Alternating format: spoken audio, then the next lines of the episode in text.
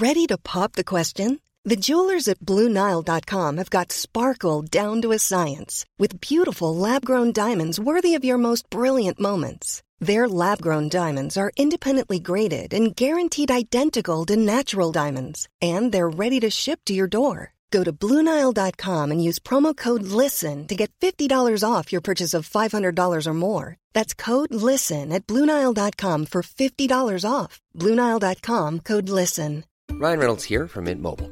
With the price of just about everything going up during inflation, we thought we'd bring our prices down. So to help us, we brought in a reverse auctioneer, which is apparently a thing.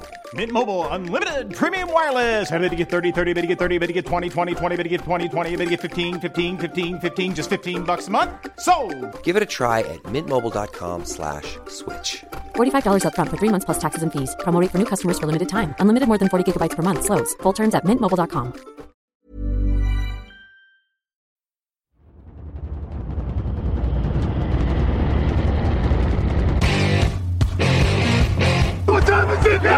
time is now? What time is it now? Got gun, Hulk left slot. Dixie left, T left. Mercedes, wide chip, Ricky. Fever left, 75, Katie, Omaha. Quick, go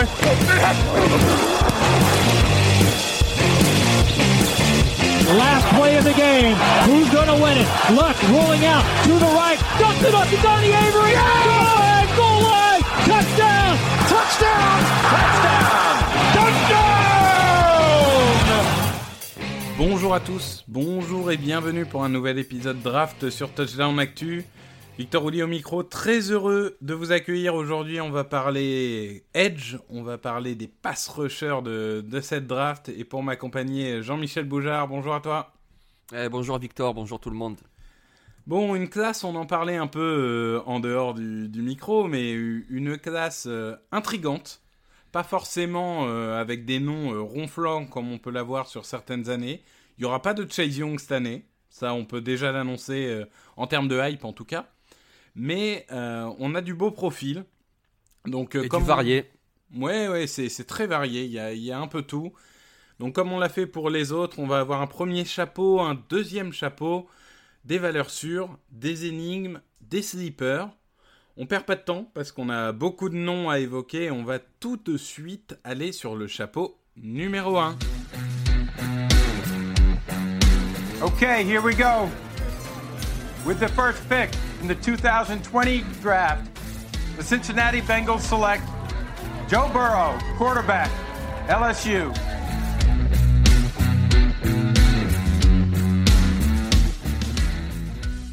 Le chapeau numéro 1. Quatre noms, quatre noms pour nous accompagner. Euh, Quitty Michigan, Aziz Ojulari, Georgia, Jaden Phillips, Miami, Grégory Rousseau, Miami. Et on va voir, Miami est, vraiment l'université euh, en vue dans, cette liste. On en parlera, même si deux des trois joueurs sont des transferts d'autres universités. On va tout de suite euh, avoir ce, petit échange un peu ping-pong, euh, co- comme on l'a eu sur d'autres postes, à savoir qui est le plus quelque chose. Et je te, mets tout de suite euh, on the spot. Première catégorie, le plus athlétique de ces quatre-là, pour toi, qui est le plus athlétique de cette, de cette cuvée? Ah, je dirais Quitty Pay.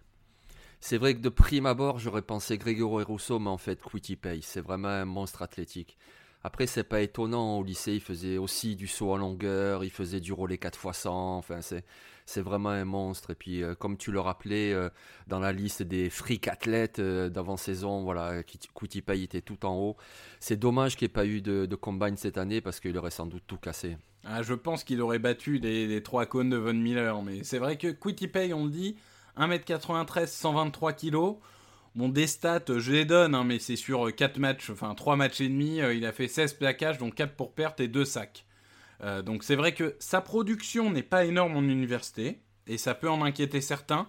Dans un podcast qu'on avait fait où on débattait de, de et de, Rousseau, euh, Alexandre l'avait, mis en lumière notamment. Mais c'est vrai que bon, c'est, plus sa production euh, sur le, les différentes années qui interpelle, parce que sur cette année-là, euh, c'est une saison tellement tronquée que c'est difficile. Je suis d'accord avec toi. Clairement, euh, Quitty Pay, c'est le monstre athlétique. Grégory Rousseau, c'est très bon aussi. C'est 2m01, 120 kg. On le rappelle, Grégory Rousseau opt-out en 2020. Alors qu'en 2019, pour sa saison euh, sophomore, il avait fait 54 euh, plaquages, dont 19,5 pour perte, 15,5 sacs, une passe défendue, un fumble provoqué, deux, deux fumbles provoqués, un fumble récupéré. Donc euh, vraiment euh, des statistiques assez impressionnantes à relativiser avec la conférence euh, dans, laquelle est Miami, mais ça reste, ça, reste quand même du, très bon. Deuxième catégorie, le plus rapide de ces quatre Pour toi, c'est qui? Ah, c'est Aziz Ojulari. C'est une bombe. C'est une bombe, ce mec, une bombe. Et euh, alors je vais, ouais, je vais évoquer Von Miller. Alors évidemment, on va penser Von Miller, c'est un All Pro. Je ne sais pas si Ojulari sera un All Pro, mais il fait penser à Von Miller dans son explosivité. Il est vraiment extrêmement rapide. Et puis il me fait penser aussi à Von Miller dans le sens où c'est vraiment un gars, on en parlera peut-être tout à l'heure, qui peut jouer euh, sur une 3-4 comme sur une 4-3. C'est-à-dire il peut même jouer en tant que linebacker euh, sur le second rideau et puis exploser à partir de là. Et très très rapide je suis d'accord, une polyvalence euh, assez folle et, une rapidité extraordinaire. Lui aussi euh, peut expérimenter, comme Rousseau, puisque c'est un redshirt sophomore, si je ne dis pas de bêtises. Euh, donc cette année, donc 1m90, 108 kg, cette année 31 plaquages, dont 12,5 pour perte, 9,5 sacs, 2 passes défendues, un fumble récupéré et 4 fumbles forcés. Donc mine de rien, il n'a pas le physique d'un Pay ou d'un Rousseau, mais il a quand même un bel impact parce qu'il provoque du fumble. Ça, on peut dire, euh, il a explosé cette année. On savait qu'il y avait du, potentiel, ça c'était sûr, mais on s'attendait peut-être pas à une explosion aussi rapide et du coup à, ce qu'il postule à la draft dès cette année, alors que, on va dire, avant la saison, on l'attendait peut-être plutôt pour la draft 2022. Troisième catégorie, qui est pour toi aujourd'hui le plus technique, le plus mature techniquement dans le placement des mains, dans le placement des pieds, dans l'utilisation de son corps, si tu devais en, donner un, qui est-ce que tu donnerais eh, Je parlerai encore de Quitty Pay. Parce que c'est vrai que ses stats sont pas folles, mais c'est en fait, c'est. Euh, comment dire Déjà à Michigan, on a vu que tous, ils sont pas super productifs, etc. Mais Quitty Pay, tout ce qu'il fait, ça bénéficie également aux autres. Et c'est quelqu'un qui est. Euh, qui est aussi bon contre le, le, jeu de passe pour mettre la pression, quelqu'un qui est très bon dans le run-stop aussi, quelqu'un qui utilise bien son corps, quelqu'un qui, euh, qui, a une bonne technique. Moi, je trouve que c'est le plus abouti. Alors moi, j'aurais un autre nom, pour le coup. Peut-être euh, Phillips. Voilà, j'irai sur euh, Jadean Phillips, dont on n'a pas mhm. encore parlé, 1m90, 120 kg, Miami lui aussi, donc 45 plaquages, donc 15,5 pour perte, 8 sacs, une interception et 3 passes défendues. Il a pris un peu le, rôle de, de rusher majeur de Miami avec l'absence de, Grégory Rousseau. Et je trouve que c'est peut-être plus limité euh, physiquement euh, des quatre, au sens où euh, il, a quand même des dimensions physiques qui sont suffisantes, mais c'est pas aussi impressionnant sur le terrain que peuvent être les trois autres. Mais ça reste quelqu'un, malgré une expérience limitée aussi, puisqu'il a 20 matchs en 3 saisons. On rappelle que, euh, on, disait avant, hein, c'était euh, le lycéen numéro 1, recruté par UCLA. Il a eu de nombreuses blessures et, ça a un peu freiné sa carrière universitaire. Mais il a fait une bonne saison euh, cette année. Je trouve que en défense de course, pour moi, c'est le meilleur des 4 dans l'intelligence, dans, le placement, dans la qualité de plaquage, là où paye parfois la qualité de plaquage peut être un petit peu euh, difficile. Euh, je, dirais Jalen Phillips. Je pense que c'est le, le plus mûr techniquement. Par contre, du coup, c'est peut-être lui qui a la moins grosse marge de progression. Là-dessus, je pense qu'il est arrivé un peu à maturation. Ouais, je te rejoins là-dessus en fait. J'hésitais avec Philippe, et si je ne l'ai pas mentionné, c'est parce que tu viens de parler de blessures, mais c'est carrément des blessures. Alors, il a eu blessure au poignet, à la cheville, beaucoup de commotions. Il a même carrément arrêté le football. Faut savoir que donc il était à UCLA et s'il est parti à Miami, c'est pas comme une recrue football. Il est parti à Miami pour étudier la production musicale. C'était un choix académique.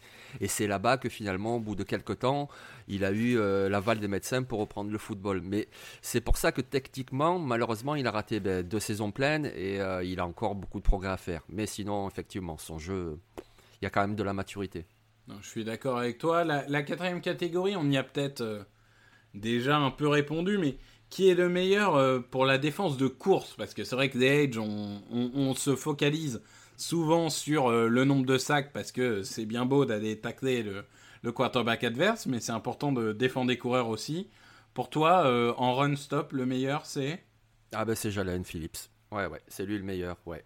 Après, j'aime bien aussi ce que fait hein, contre la course, mais non, s'il faut en détacher un, c'est Jalen Phillips. Effectivement, euh, son envergure, sa façon de chasser, euh, sa façon de plaquer aussi, euh, pour moi, c'est le meilleur en run stop. Et moi, je vais, je vais évoquer le moins aussi de cette catégorie. Pour moi, aujourd'hui, le moins, c'est Grégory Rousseau. Ça veut pas dire qu'il sera mauvais dans cette catégorie quand il va progresser au fil des années, mais aujourd'hui, il est encore un peu naïf sur sa saison 2019. Il voulait tellement faire beaucoup de sacs que parfois il se projette beaucoup trop vite vers l'avant sans se dire ah tiens là il faudrait peut-être que je reste en position parce que je vais avoir à bouger latéralement et pas forcément euh, vers le lanceur. Donc euh, c'est peut-être là où ça, pêche un peu mais globalement c'est un joueur très brut. On l'a déjà dit dans, dans les nombreux podcasts et il y a beaucoup de choses à, améliorer mais ça veut pas dire qu'il l'améliorera pas. Mais aujourd'hui il en est là. La catégorie suivante, c'est de savoir qui est le plus polyvalent. Et là, du coup, peut-être que on va passer un par un aussi derrière pour savoir dans quel système tu les imagines. Parce que polyvalence, ça peut être polyvalence dans le jeu, mais ça peut être polyvalence dans les systèmes aussi.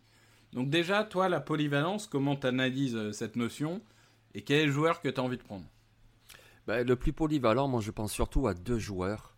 Donc euh, je commencerai par Aziz Ojulari, puisque je l'ai un petit peu évoqué. Je pense qu'il peut jouer euh, dans les deux systèmes, en 34 ou en 43. Et sinon, je pense aussi à Grégory Rousseau.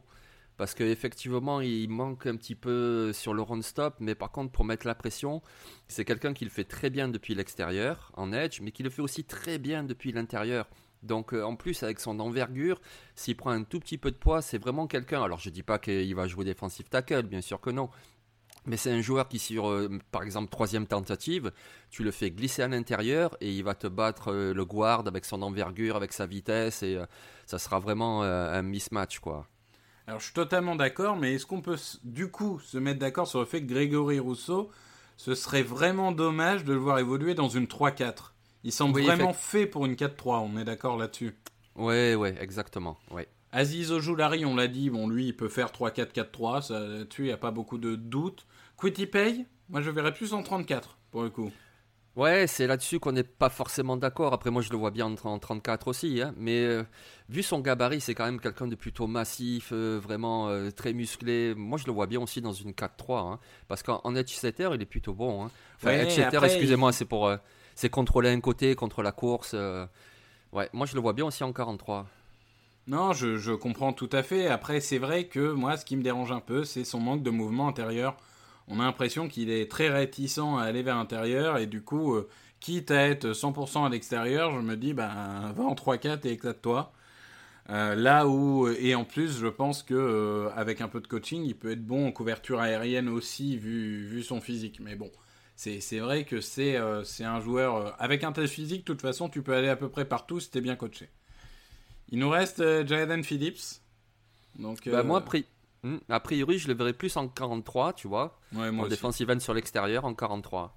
Ouais, je pense que là-dessus, euh, là-dessus, on est d'accord. Enfin, c'est 43 pour moi aussi. Il n'y a pas trop de de débat. Bon, on a fait un peu euh, le tour de ces euh, quatre euh, joueurs. Est-ce que euh, il y en a un euh, sur lequel tu veux ajouter euh, quelque chose? Euh, Peut-être lequel est pour toi, si, si on a besoin d'une aide immédiate, le premier jour, lequel tu vois apporter euh, dès le premier jour à son équipe? Pour moi, c'est Koutipay.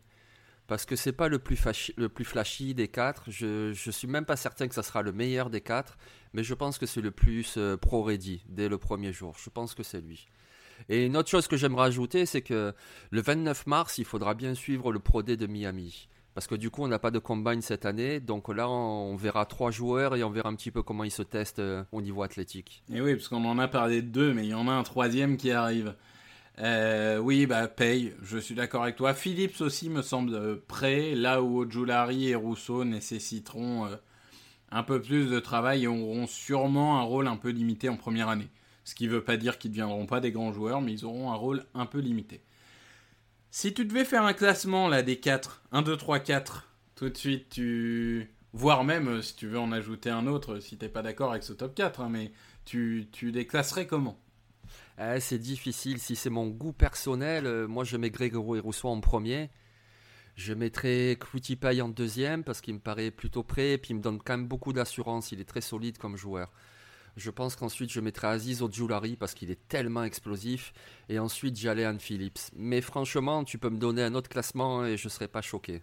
Ouais, bah, moi j'ai en 1 Pay, en 2 Ojulari, en 3 Rousseau, en 4 Phillips. Donc en fait, la vraie différence, c'est euh, la croyance en, en, le potentiel de Grégory Rousseau, en fait. Enfin, sachant qu'après, euh, je mets troisième de la liste. Hein. Je suis pas en train de dire que c'est une buse. Hein. remettons les choses dans le contexte. On est dans le chapeau numéro 1. Bon, je pense qu'on a fait le tour. On va pouvoir aller euh, tout de suite dans notre chapeau numéro 2. Et dans notre chapeau numéro 2, il y a du beau monde. Euh, il y a un premier joueur dont on va parler, qui est Joseph Ossai. Parce que, on va le dire hein, dans nos discussions de préparation, c'est un peu le numéro 5. C'est celui dont on se disait est-ce qu'il est chapeau 1, est-ce qu'il est chapeau 2 euh, Il aurait très bien pu aller dans le chapeau 1. Ça aurait pas, euh, ça aurait pas forcément choqué. Donc Joseph Ossai, Texas, 1m93, 114 kg. Ses statistiques 55 plaquages, 15,5 pour perte, 5,5 euh, sacs, 2 passes défendues, 1 fumble recouvert et 3 fumbles forcés. Parle-nous de ce joueur, donne-nous euh, l'adjectif qui permettrait de définir et, pourquoi il est, euh, entre guillemets, le leader de ce deuxième chapeau. Ah, l'adjectif, c'est actif. C'est un joueur très actif tout au long du match et à tous les matchs. C'est quelqu'un qui a un très gros moteur. Qu'est-ce que ça veut dire? Ça veut dire que quand le ballon est engagé, eh ben, il joue, il continue, même s'il est bloqué par un tackle, par exemple, ou quand le jeu se passe de l'autre côté, ben, c'est pas un souci, il recule, il, tourne, il continue à poursuivre, euh, il s'arrête jamais, il a un très gros moteur. Et donc, il est bon pour mettre la pression, il est bon aussi en run-stop. Après, ce que j'aime beaucoup, c'est aussi son expérience à Texas, c'est-à-dire que cette année, il a vraiment joué sur le premier rideau euh, en tant que defensive end. Mais l'année dernière, il jouait plutôt comme un linebacker. D'ailleurs, il a plus un physique de linebacker. Il sait faire vraiment les deux. C'est quelque chose qui, c'est quelqu'un qui va apporter vraiment dans, tous les domaines, contre la course et contre la passe. Oui, et, clairement le, bah, le match qui a, illuminé un peu sa saison, c'est Oklahoma State où il fait, euh, je sais plus, 6 ou 7 euh, plaquages pour perte et, euh, et 3 sacs. Donc c'est vrai que c'est un joueur qui, a une faiblesse. En tout cas aujourd'hui, c'est la couverture de passe ça c'est sûr, et ça va l'exposer d'une certaine manière. Euh, c'est un gabarit qui peut être limité, même si personnellement je pense qu'il est suffisant. Mais comme tu dis, c'est une activité euh, hors norme. Et c'est clairement. Moi, je, ça fait partie de ces joueurs. J'arrive pas à, le, à l'enlever d'une équipe. C'est moi, je voudrais le voir aux Titans. Ah oui. Moi, je voudrais voir ce joueur aux Titans. Je pense que ça peut être vraiment extraordinaire. Donc. Euh, à voir, mais c'est, comme tu le dis, c'est, un moteur euh, qui, a beaucoup d'essence. il, a, il a beaucoup de carburant et même dans le quatrième carton, il est toujours aussi actif. On a donc un trio derrière dans, dans, le chapeau 2, et là on commence à arriver sur des profils un peu plus clivants, ou en tout cas euh, avec des grosses zones de doute. Donc on a Carlos Bacham Jr., 1m96, 129 kg de Wake Forest, 31 plaquages, 4,5 pour perte, 5 sacs, une passe défendue et 4 fumbles forcés. On a Jason Away, 1m96, 114 kg de Penn State. 38 plaquages, 6,5 pour perte, une passe défendue. Et euh, Ronnie Perkins, 1m90, 112 kg, Oklahoma. 23 plaquages, dont 10,5 pour perte et 5,5 sacs. Je vais te faire commencer par euh, Carlos Bacham, euh, qui est peut-être le moins polémique des, des trois. Donc il évolue à Wake Forest, qui est pas pas l'université la, plus réputée, mais enfin c'est pas c'est pas c'est loin d'être un frein non plus. Qu'est-ce qui te plaît euh, chez ce joueur? Quels des adjectifs tu voudrais utiliser pour lui? Ah, il est costaud, très costaud, très costaud.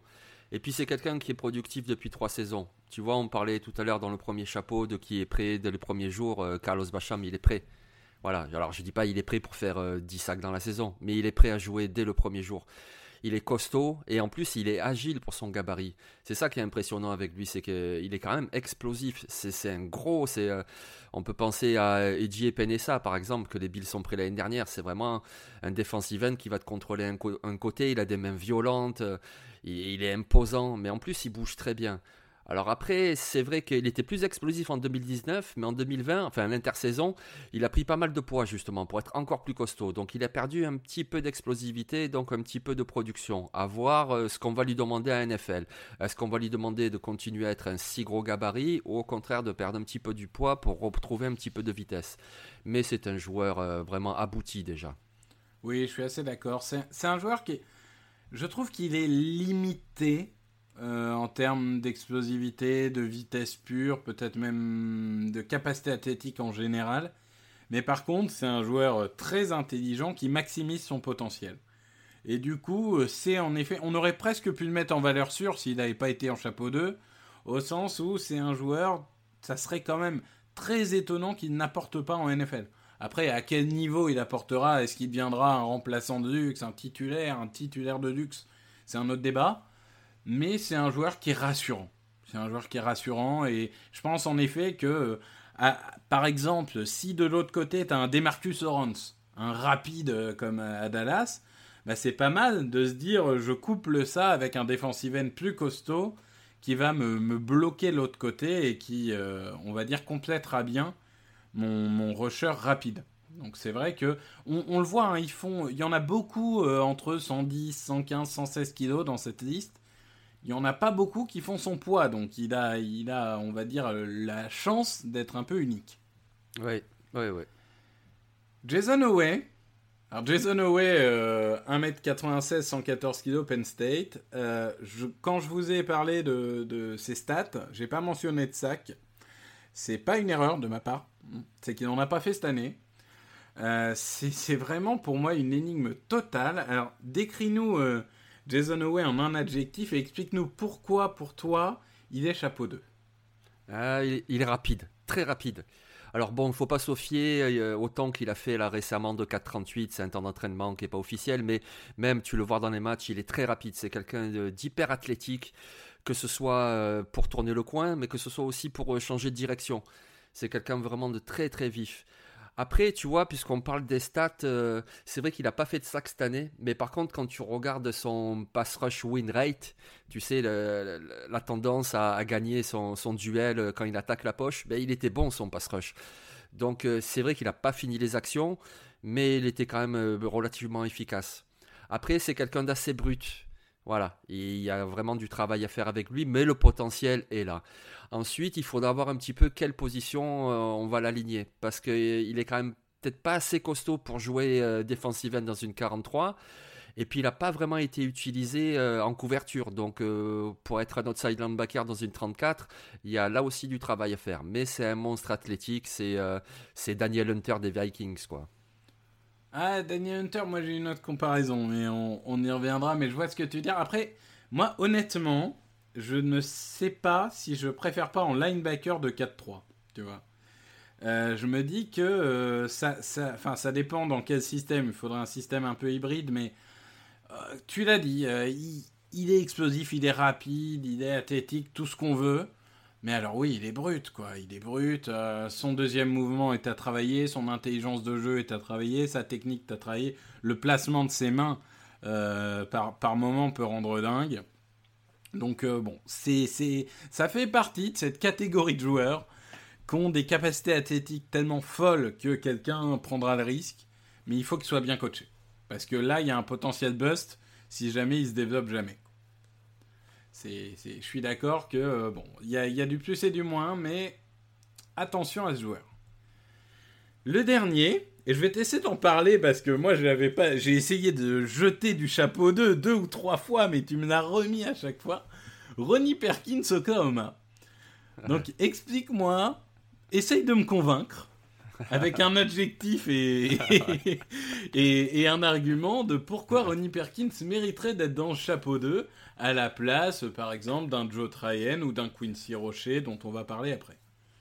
Bah, déjà parce qu'il est constant depuis trois saisons avec Oklahoma. Voilà, déjà, tout simplement. C'est un joueur qui, qui, produit sur le terrain, il joue. Alors, euh, il paye pas de mine parce qu'il a, il a pas un gabarit vraiment typique, quoi. Hein. Il manque un petit peu de taille, euh, il manque un petit peu de rapidité si c'est pour le faire jouer dans une 3-4. Euh. mais il est, il est très complet. Il, il, est bon pour attaquer la poche, il est très bon en run-stop, il produit, il a beaucoup d'expérience avec Oklahoma. Il a joué, je sais pas combien de matchs, une trentaine. Euh, alors c'est un gabarit un peu atypique, mais tu vois par exemple euh, au Bengals il y a Carl Lawson, pareil, il sortait d'Auburn, on se disait qu'est-ce qu'on va faire de ce joueur, il manque de taille, de gabarit, en même temps il est, bon en pass rush, comment on fait? Et puis ça marche plutôt bien, tu vois.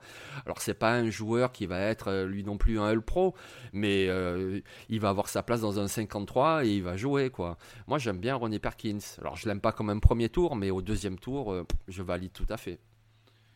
Oui, je, je, comprends ton argument. Moi, j'ai du mal avec euh, Ronnie Perkins parce que pour moi, c'est un edge de complément. C'est en effet, c'est des mains violentes et une bonne défense de course. C'est bien. Ça peut aider sur première ou deuxième tentative. Euh, j'ai du mal à en faire un titulaire sur trois tentatives, par exemple. Euh, moi, je, je l'imagine vraiment comme un joueur un peu situationnel que tu vas être très content de mettre sur certains match-ups, que tu vas être très réfractaire à mettre sur d'autres. Donc j'ai du mal à le voir aussi haut parce que je le trouve vraiment limité, pas tant. Alors oui, dans le système, parce qu'évidemment il ira en 4-3, mais surtout euh, par rapport à ce que tu affrontes en face, ça sera pas forcément un atout d'avoir pour moi. Et alors, euh, pour le coup, euh, lui, il a des mains très violentes, il va au mastic, mais alors si ça passe pas, il n'y a pas de deuxième mouvement. C'est ça passe, ça casse. Donc je suis un peu plus sceptique sur le, profil. Bon, ça reste un très bon joueur et on, là, on parle que de très bons joueurs et je suis pas en train de dire qu'il va finir au sixième tour de draft. Hein, euh, soyons clairs, c'est toute proportion gardée. J'ai plus envie de prendre un risque Jason Howe qu'un risque Ronnie Perkins, par exemple. Ouais, ouais, je comprends. Mais en même temps, c'est un petit peu le débat entre euh, euh, le plancher et le plafond. Ouais, c'est ça. Ouais. Ronnie Perkins, il a un plancher vraiment très solide. Moi, il me rassure, ce gars-là. Et puis, même s'il joue pas toutes les troisièmes tentatives, il jouera quand même beaucoup de snaps et ça me suffit largement pour un deuxième tour. Et oui, euh, Jason Howe, lui, par contre, il a un plafond très très haut et tu peux te dire, euh, peut-être dans deux ans, ça sera un monstre. Mais c'est peut-être. Alors que Ronnie Perkins, euh, je suis beaucoup plus sûr. Non, mais c'est ça. C'est la pétence au risque et puis aussi. voilà ce dont tu as besoin. Parce que, imaginons, on est au troisième tour, Perkins est tombé.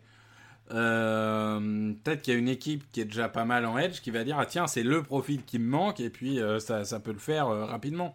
Donc après bon ça, ça dépend voilà c'est des opportunités. Je pense que c'est ce genre de joueur il y a des équipes qui vont le vouloir. Après du coup il peut être il, peut bouger de 40 places à la draft pas tellement par rapport à son niveau mais par rapport à, à l'équipe qu'il voudra et, et la sélection qu'ils auront.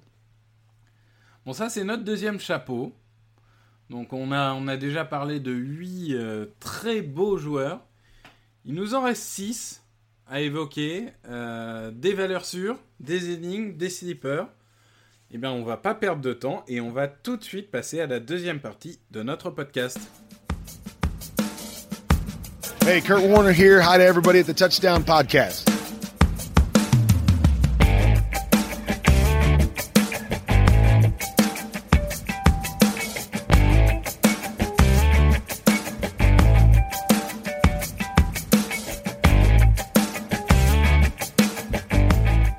Valeurs sûres. Les valeurs sûres.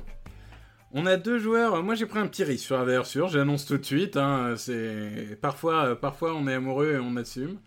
Toi, t'as pris un, entre guillemets un joueur euh, de Miami. Du coup, le, fameux troisième, un joueur euh, assez intéressant et assez connu euh, par les, les, les amateurs de NCA. C'est Quincy Rocher. Donc 1m90, 111 kg, 45 plaquages, 14,5 pour euh, perte, 4,5 sacs, une passe défendue, 3 fumbles récupérés, 2 fumbles forcés. Ancien joueur de Temple, si je ne dis pas de bêtises, qui avait été extrêmement productif à Temple. Il est passé à Miami pour montrer qu'il pouvait produire à un niveau euh, un peu plus élevé. Explique-nous euh, ce que tu as aimé chez lui et pourquoi tu en fais une valeur sûre. Bah, moi, on me dit valeur sûre, euh, je prends une valeur sûre. voilà. Comme tu dis, Quincy Roche, on l'a vu avec Temple, il était très bon, très productif. Euh, Et puis il a pris un risque. Hein. Il a pris un risque dans, dans, une conférence plus relevée, la conférence ACC. Il a pris le risque d'aller dans une université qui est euh, sous les feux des projecteurs, Miami. Et puis qu'est-ce qu'il a fait? Ben, Il a été productif. Donc euh, du coup, pour moi, c'est vraiment une valeur sûre. Il a une bonne technique de main, il a une bonne variété de mouvements. Euh, alors, euh, il n'a pas le plus gros des gabarits, c'est pas le plus rapide non plus, mais euh, voilà, il a fait déjà deux universités, deux situations différentes, et à chaque fois, il a été bon. Moi, pour moi, c'est une valeur sûre. Oui, je suis totalement d'accord avec toi. C'est peut-être même lui que j'aurais mis en chapeau 2. Tu l'as dit, la diversité des mouvements, c'est important, parce qu'on a beaucoup de joueurs bruts qui, qui parfois manquent un peu de diversité. Là, on est sur un joueur qui peut à peu près tout faire. Alors, on peut considérer qu'il ne le fera jamais parfaitement, mais il le fait déjà très bien, ce qui, est déjà suffisant pour la NFL. Et je pense que dès le premier jour, il peut être utile parce que oui, c'est un profil qui est très intéressant. Euh, en défense de course, il est loin d'être inutile. Il fait aussi le travail pour le coup. Donc je suis d'accord, c'est un, un, joueur qui a un profil vraiment intéressant et qui est très varié. Moi de mon côté, je vais vous parler d'un joueur de Duke, 1m88, 120 kg, au prénom délicieux, puisqu'il s'agit de Victor Dimukege. 39 plaquages, 8 pour perte, 7 sacs et demi, une passe défendue, un fumble recouvert et deux fumbles forcés. C'est mon crush de cette année, on va le dire hein, clairement. Il y, en a, qui l'auraient sûrement mis en énigme, mais il y en a qui l'auraient pas évoqué. Bah, moi, je vous le mets en valeur sûre. Parce que c'est un joueur qui est rapide, c'est un joueur qui est explosif. Techniquement, c'est bon. QI défense, alors là, on est tout en haut, vraiment, il prend, il fait très peu de mauvaises décisions. Il a un moteur, il est euh, un peu comme Joseph Osai, il est actif du début à la fin du match. Il n'y a pas de moment où il disparaît. Il est toujours là. Alors c'est sûr que aujourd'hui, il est, il fait partie de ces joueurs qui sont moyens plus partout et excellents nulle part. Donc ça peut effrayer certains je peux le concevoir. Après, il est à Duke, hein, c'est pas non plus une, université euh, pour produire des. Enfin, qui est, la plus grande université pour produire des edge. Donc, peut-être qu'avec un coaching un peu différent, il peut vraiment maximiser son potentiel. Mais pourquoi j'en fais une valeur sûre C'est que pour moi, à minima, ça sera un excellent remplaçant. Et je serais pas étonné du tout qu'après un ou deux ans à apprendre, ça soit un titulaire euh, solide en NFL. Je, je dis pas qu'il va devenir All Pro, là encore, hein, on, est, sur des valeurs sûres, pas sur le, haut haut du panier. Mais euh, c'est un joueur qui, pour moi, est très rassurant parce qu'on parlait de plancher. Pour moi, son plancher est très haut. Ouais, ouais, c'est vrai, c'est un très bon joueur. Ouais. C'est un, peu, euh, une surprise. Alors, il produit déjà hein, depuis 2-3 ans. Mais c'est vrai que, par exemple, Duke cette année, moi j'ai regardé Duke pour voir euh, le joueur qui est à son opposé, pour voir Chris Rumpf, qui lui aussi est un defensive end, un pass rusher, et c'était vraiment le joueur que je voulais voir. Et puis je sais plus, je crois que c'était contre Boston College, ou enfin bref, un match de Duke. Et puis, et puis en fait, c'est euh, Dimo qui a crevé l'écran. Et il a fait euh, une très bonne saison également. Et puis, comme tu dis, un joueur complet. Après, il manque peut-être un petit peu de gabarit, il y a encore du travail technique, mais oui, effectivement, c'est un très bon joueur. Oui, euh, c'est sûr que la technique, il peut l'obtenir. Le gabarit, bon, malheureusement, il sera toujours un peu limité. 1m88, euh, c'est petit, ça c'est sûr.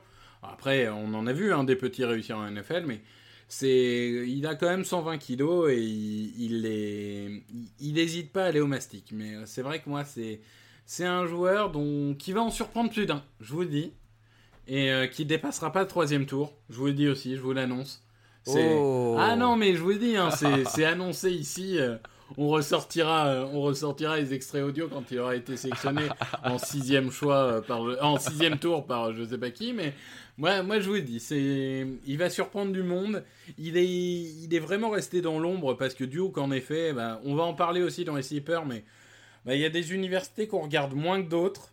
Duke, on va dire que l'année Daniel Jones, on a beaucoup regardé Duke. Là, cette année, c'était un peu plus compliqué. Donc, euh, n'hésitez pas à aller regarder les, vidéos. Parce qu'il y a, y a vraiment un beau profil. Ouais, ouais. On va passer aux énigmes. Et alors, euh, ton énigme, c'est un joueur qui est très. On va dire que tout le monde n'est pas d'accord sur, euh, sur sa valeur. Daniel Jeremiah, par exemple, en fait un premier tour dans quasiment toutes ses mocks. D'autres envoient un joueur extrêmement limité. Et le fait qu'il ait opt-out euh, n'aide pas à ça. Tu vas nous parler de Joe Tryon de Washington, 1m96, 118 kg. 41 plaquages, 12,5 pour perte, 8 sacs et une passe défendue. Il a tout pour être euh, un grand, mais il y a encore, euh, on va dire, des, gros points d'interrogation. Donc vas-y, parle-nous de ce joueur. Oui, ben, il est positif déjà. C'est quelqu'un d'explosif. Euh, Dès que le ballon est engagé, poum, il est parti. C'est euh, comme euh, une balle de fusil. de suite, il va à l'attaque. il fait du bon bull rush, vraiment. il défonce les gars devant. Il a des mains violentes. c'est un bon joueur explosif et en même temps costaud. Alors pourquoi j'en fais une énigme? Alors c'est sûr que déjà il y a le renoncement de cette année. On aurait bien aimé le voir cette année jouer, même si la Pac-12 a eu une saison un peu écourtée, mais quand même, ça serait été bien de le voir 4 matchs. Ensuite, pourquoi j'en fais une énigme aussi, c'est euh, euh, on va l'utiliser dans quel système en fait ce joueur parce que il n'a pas le gabarit pour être defensive end dans une 43. Ensuite, donc a priori, ça serait un linebacker dans, une 34 à l'extérieur, mais alors euh, c'est vraiment un pass rusher exclusif. Moi, je l'ai jamais vu en couverture avec Washington. Donc alors ça veut pas dire qu'il est pas capable, mais euh, à mon avis, il y a quand même du travail à ce niveau-là. Et puis bon, ben Joe Tryon, c'est une saison et une belle. Alors ok, d'accord, euh, je suis dithyrambique sur Grégory Rousseau qui lui aussi n'a fait qu'une seule saison, donc je ne condamne pas du tout Joe Tryon, mais c'est vrai que je veux en voir plus. Moi, je trouve qu'il a encore des limites. Il peut apporter des choses. Tout à l'heure, tu parlais de, joueurs situationnels. Euh, oui, pour des situations de pass sur troisième tentative, on verra Joe Tryon. Est-ce qu'on le verra sur les trois tentatives? J'ai encore un peu des doutes. Eh bien, je, ne peux que te, que te rejoindre. En effet, c'est, tout le problème de ces opt-out. hein. On ne cesse de dire podcast après podcast. On n'a jamais eu autant de joueurs dont on peut se dire euh, on n'en a pas vu assez. Euh, Il y en a toujours quelques-uns dans une draft. Là, il y en a beaucoup. Euh, c'est, vrai que. euh, il manque parfois de constance. C'est-à-dire qu'il fait des très beaux highlights. Mais quand tu regardes un match en entier, alors lui, par contre, il y a des moments où il disparaît un petit peu. Euh, il, semble un peu soft parfois. La défense de passe, c'est marrant, c'est que moi j'avais vu plutôt des séquences euh, que j'avais trouvées intéressantes. Euh, faudrait que je retrouve les sur les deux matchs que j'ai étudiés là, de 2019. Mais c'est vrai qu'après, bon, bah voilà, on est sur des profils très bruts. Et comme beaucoup de joueurs ici, le plus gros de l'impact qu'ils peuvent faire en NFL, c'est en deuxième année si tout se passe bien, troisième année à peu près pour tous. C'est-à-dire, il va falloir apprendre, quoi. Et tu te dis, il va, il va jouer, à mon avis, il va jouer en équipe spéciale, lui, euh, pour le coup. Euh, il va jouer sur certaines situations, et si jamais ça marche, bah, un peu plus, et encore un peu plus, et encore un peu plus. Et on verra jusqu'à quel niveau. Mais, euh, mais oui, il faut, il faut avoir un plan pour lui. Clairement, il faut dire, euh, voilà, je veux l'utiliser pour euh, telle, euh, telle action et telle action. Et je suis d'accord avec toi, en 4-3, ça risque d'être un peu compliqué d'utiliser un tel profil. Donc une 3-4 serait certainement plus prudent. Même s'il est très grand, il n'est pas, pas forcément très lourd. L'autre profil, moi, dont je vais vous parler, là encore un profil que j'avais déjà évoqué, je crois, dans, dans un précédent podcast, c'est Jordan Smith de UAB. Et je vais faire plaisir à, Grégory Richard euh, qui aime les cas sociaux. Euh, Jordan Smith en 2017, il a fait partie, pour ceux qui ont suivi, de, de, cette, de ces joueurs de Florida qui se sont fait exclure pour des histoires de cartes de crédit, euh, de fraude aux cartes de crédit, enfin je sais plus exactement le détail, mais du coup il est passé par le JUCO, le Junior College, pardon, et il a rebondi à, à UAB. C'est un joueur que j'aime beaucoup sur le terrain. Alors, à voir euh, comment il se comporte en dehors, du coup, parce que, euh, bon, c'est des, joueurs qui ont eu de telles casseroles. euh, On a quand même envie de les interviewer pour voir ce qu'ils ont dans la tête, parce que peut-être qu'il a mûri et appris de ses erreurs, peut-être pas. Donc, ça, c'est un point. Donc, Jordan Smith, c'est 2m01, 115 kg, 41 plaquages, 9 pour perte, 4,5 sacs, une interception, une passe défendue. C'est un joueur que je trouve ultra rapide, ultra explosif avec une diversité de mouvements vraiment folle. Pour moi, en 3-4, il est parfait. Il peut euh, défendre la passe, il peut faire du pass rush. Après, là encore, on est sur un profil super brut. De temps en temps, euh, il y a les feeds qui se déconnectent et on se dit mais qu'est-ce que t'as foutu sur cette séquence d'action C'est frustrant ce type de joueur. Il va faire deux cartons où on se dit ok le mec c'est un premier tour. Et puis là, tu vois le carton d'après, tu dis ok, non, en fait, euh, je vais peut-être mettre en fin de détour ou, peut-être au troisième jour. Euh, c'est vraiment ces joueurs, c'est montagne russe quand vous les regardez sur le terrain. Donc lui, il va falloir qu'il soit canalisé, il va falloir qu'il soit coaché. Mais du coup, la question, c'est est-ce qu'il peut être coaché? Donc c'est pour ça que, alors lui, vraiment, si j'étais un, si j'étais un insider, j'aimerais beaucoup être dans les interviews de Jordan Smith pour voir ce qu'il raconte, parce que à mon avis, ça va beaucoup influencer sa place à la draft. Et, euh, et voilà, c'est un joueur qui a tout, euh, physiquement, techniquement, explosivité, etc. Mais alors, euh, il va falloir bouffer de la vidéo et, et, travailler sur la prise de décision. T'en penses quoi, Jean-Mi? Ben oui, j'en pense ce que tu as dit. Hein. Donc c'est un pari en fait, Jordan Smith. C'est un pari. C'est un pari parce qu'il est grand, il a une super envergure, il est rapide. Tu le vois, tu te dis waouh, ça peut être vraiment un pass rusher extraordinaire. Et puis on l'a vu au Senior Bowl, il était là, mais alors euh, sur le terrain, il faisait que des erreurs, il partait avant le snap, enfin des fautes de concentration. Euh, moi, la technique, je la trouve pas si aboutie que ça. Il y a vraiment du boulot. Donc c'est un pari, c'est un pari sur le potentiel. C'est un pari qui peut être payant. Et je dirais même pas risqué, parce que c'est quelqu'un qui, à mon avis, partira vers le cinquième tour, donc c'est pas un très gros risque.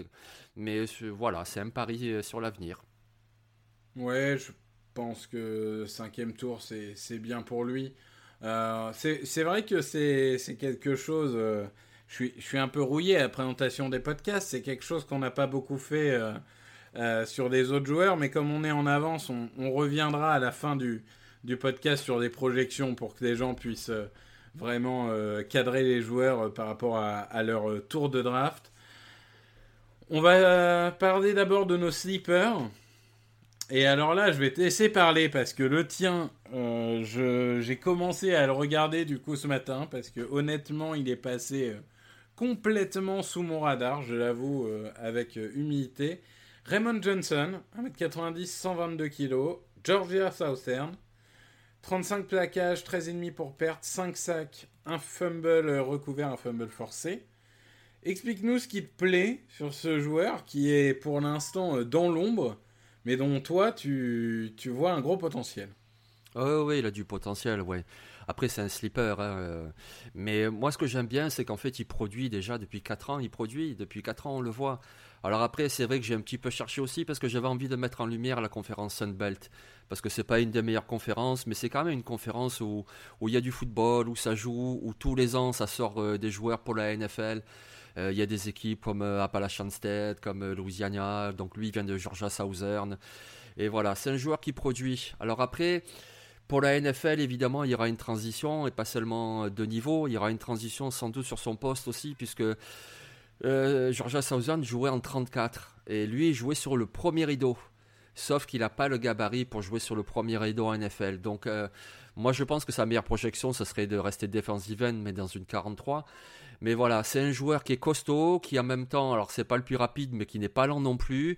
C'est un joueur qui est euh, plutôt polyvalent, qui peut faire plein de choses. Euh, il me fait penser un petit peu avec son gabarit à Everson Griffin, tu vois. C'est-à-dire ce joueur qui n'est pas le plus explosif, mais qui est quand même présent, qui est costaud pour défendre la course, qui peut aussi attaquer un petit peu euh, la poche. Voilà, moi c'est un joueur que j'aime bien. Raymond Johnson, un jour à suivre. Oui, bah, je, forcément, j'ai une très limitée du joueur, parce que j'ai commencé à regarder ce matin, mais, mais en effet, euh, il ne sera pas utilisé de la même manière en NFL qu'à Georgia, ça c'est sûr. Après, oui, il a l'air d'avoir du potentiel. Euh, il a l'air d'avoir un joueur euh, très soudain. Et, euh, et, en effet, la Sunbelt est parfois un peu mal aimée. et c'est pas forcément à raison parce que c'est un, un, beau réservoir de talent. Donc tu, fais bien de, mettre en lumière. Mais moi, de mon côté, j'ai mon Daniel Hunter à moi. Il s'appelle Dayo Odeyingbo. Alors, on parle d'université. Alors, Là, on va parler de la SEC, mais on va parler du parent pauvre hein, de la SEC, puisqu'on va parler de Vanderbilt. Alors, Vanderbilt, euh, si vous êtes fan de baseball, vous regardez souvent l'université de Vanderbilt. Si vous êtes fan de football, un peu moins. C'est d'ailleurs, merci au baseball, c'est grâce à ça qu'ils sont toujours dans la SEC. Ou alors vous regardez Sarah Fuller. Ou alors vous regardez Sarah Fuller, qui est devenue la première femme à, inscrire des points euh, en université. 1m98 pour 125 kg, 32 plaquages, 8 pour perte, 5,5 sacs et une passe défendue. C'est un monstre physique. C'est un monstre physique. Euh, il est polyvalent. Moi, vraiment, je trouve qu'il y a du Daniel Hunter en lui. Mais alors, on, se répète, hein, on se répète encore et toujours. C'est brut. Techniquement, c'est brut. Et je pense que le fait d'évoluer à Vanderbilt n'aide pas. Euh, c'est-à-dire qu'on sent qu'il a en lui euh, vraiment une possibilité de diversifier ses mouvements extraordinaires et finalement, euh, il a l'air d'être sous-utilisé à Vanderbilt. C'est vraiment frustrant euh, d'étudier ce joueur parce qu'on se dit il pourrait faire tellement plus euh, et il en montre finalement pas tant que ça. Et du coup, j'ai envie de prendre le risque. Là, on est vraiment sur du sleeper, hein, donc on parle pas des premiers tours. Mais c'est un joueur où je me dis, il est pas mal en pass rush, il est pas mal en défense de course. Ok, techniquement, sa qualité de plaquage, etc., c'est des choses à travailler. Mais alors vraiment, lui, si tu le fais bien travailler, ça peut être un retour sur investissement énorme. Et je dis, alors lui, année 3, année 4, il peut devenir titulaire sans problème. Mais là encore, l'interview sera décisive, savoir ce qu'il a dans la tête. Il va falloir qu'il travaille beaucoup, qu'il apprenne beaucoup. Mais euh, je, le vois, euh, notamment dans une 4-3, là, je, le vois s'éclater à, long terme. Et euh, il y, a vraiment quelque chose dans ce joueur qui me plaît. Ouais, ouais, mais tu peux, hein, ouais, ouais. Il est grand, il est puissant. On voit de la polyvalence quand il joue, effectivement. Il peut attaquer extérieur, il peut attaquer intérieur.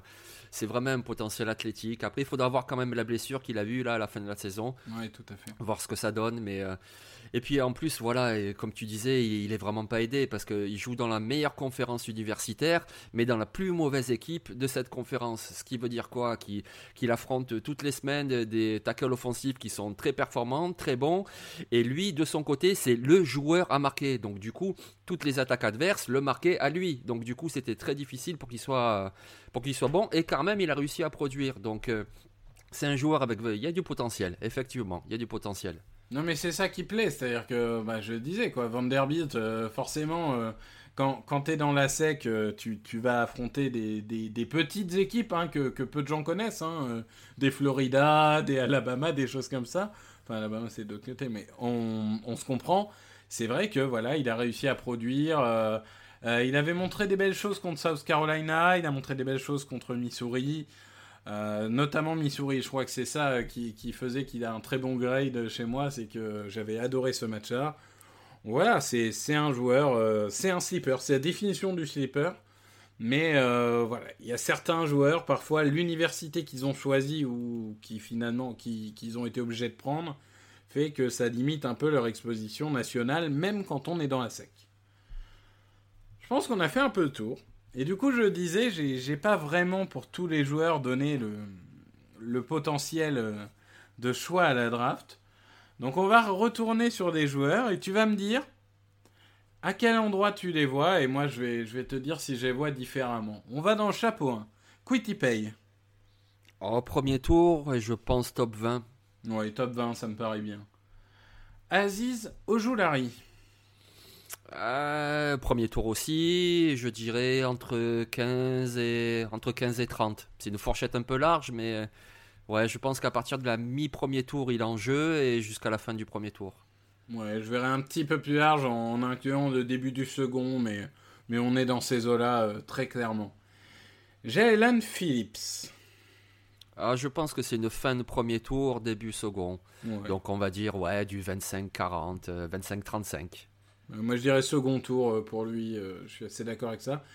Grégory Rousseau, qui était annoncé top 10 avant le début de la saison et qui peu à peu se descend dans les mocks, comme quoi il fallait peut-être pas opt-out.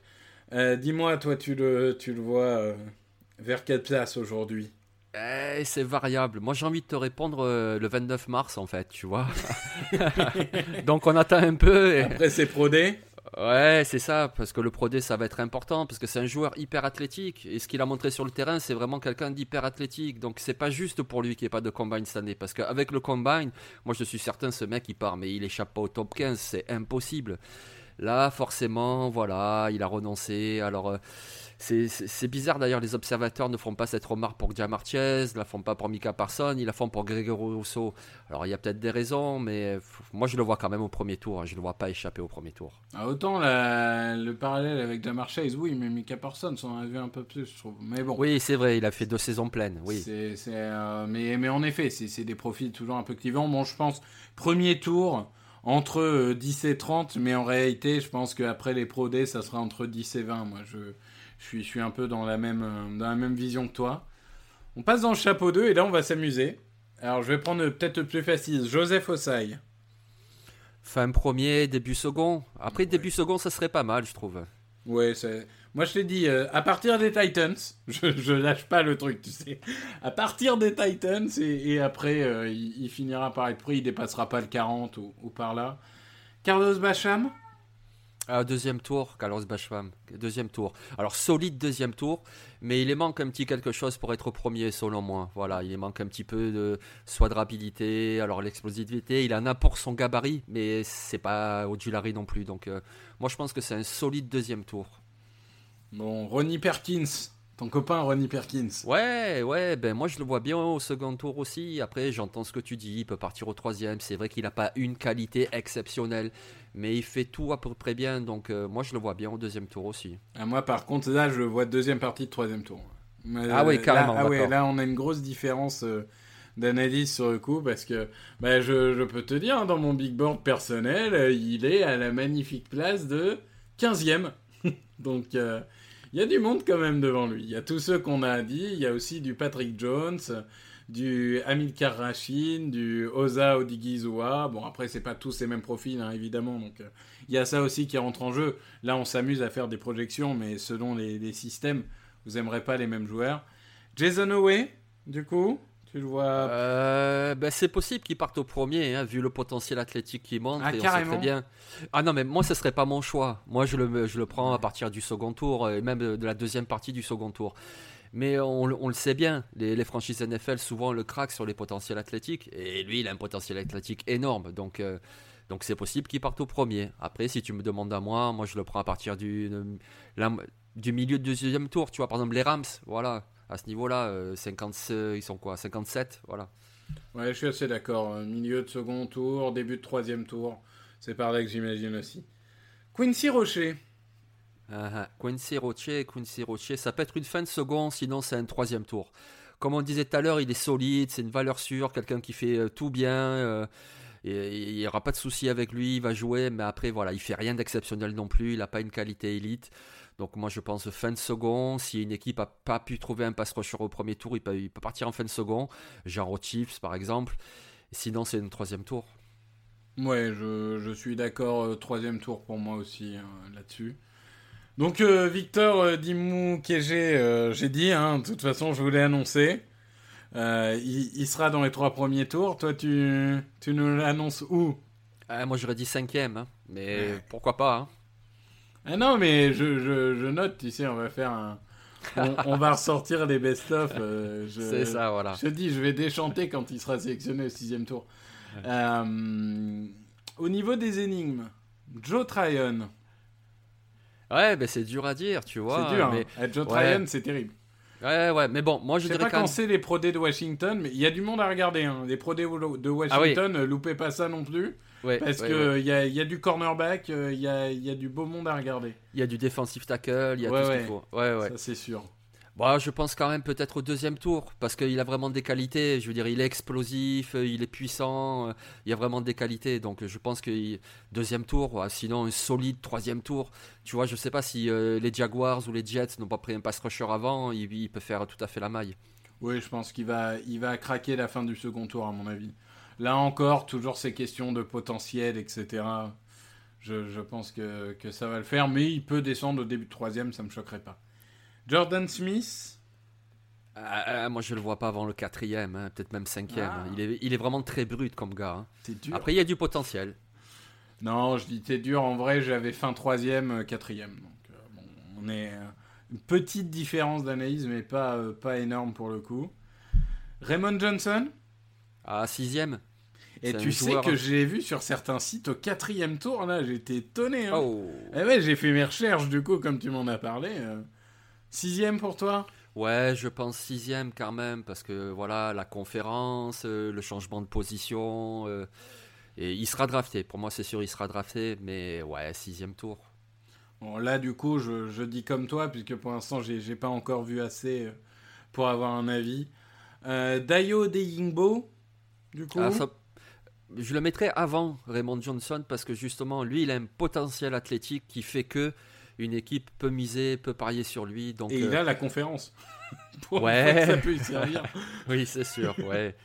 Alors je dirais, bah, je dirais quand même fin quatrième, cinquième tour, pas avant, Ouais, c'est ça. euh, C'est ça, c'est ça. Fin quatrième, cinquième tour. Je suis assez d'accord. Je suis assez d'accord là-dessus. Il n'y a, pas- y a pas trop de débat euh, à avoir, à mon avis. Ok, bah, je pense que voilà, on a, on a fait le tour. On- nos excuses à, à Patrick Jones de Pittsburgh. Nos excuses. et son Hein compère Rashad Weaver aussi de Pittsburgh. Oui, Rashad Weaver aussi, euh, à Cameron Semple de Tulane, à Shaka Tony de Penn State. Il y a, y a- y a beaucoup de joueurs dont on aimerait vous parler, mais on a forcément une durée euh, un peu limitée. En tout cas, ce fut un plaisir, Jean-Mi. Euh, mon petit doigt me dit qu'on se retrouve très bientôt pour parler euh, à- de, de run-stop, euh, de, de ligne intérieure et de linebacker. Donc, euh, on vous donne rendez-vous, vous l'avez compris, maintenant c'est le mardi et le jeudi. Et je- j'annonce un peu pour teaser, mais il y aura aussi le 1er avril, si je ne dis pas de bêtises, une mock draft avec des échanges. Donc une mock draft sans aucun doute épicée. Donc euh, on vous donne rendez-vous. Merci beaucoup Jean-Mi. Ah, merci Victor. Et merci à vous euh, pour votre écoute. Et on se retrouve très bientôt. Allez, ciao tout le monde.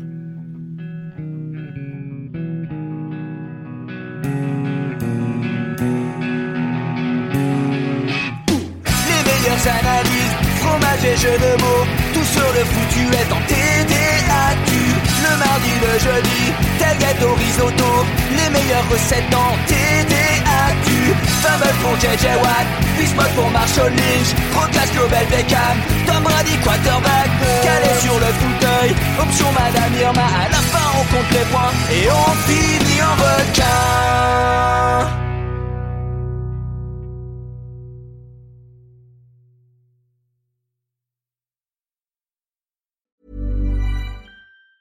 Planning for your next trip?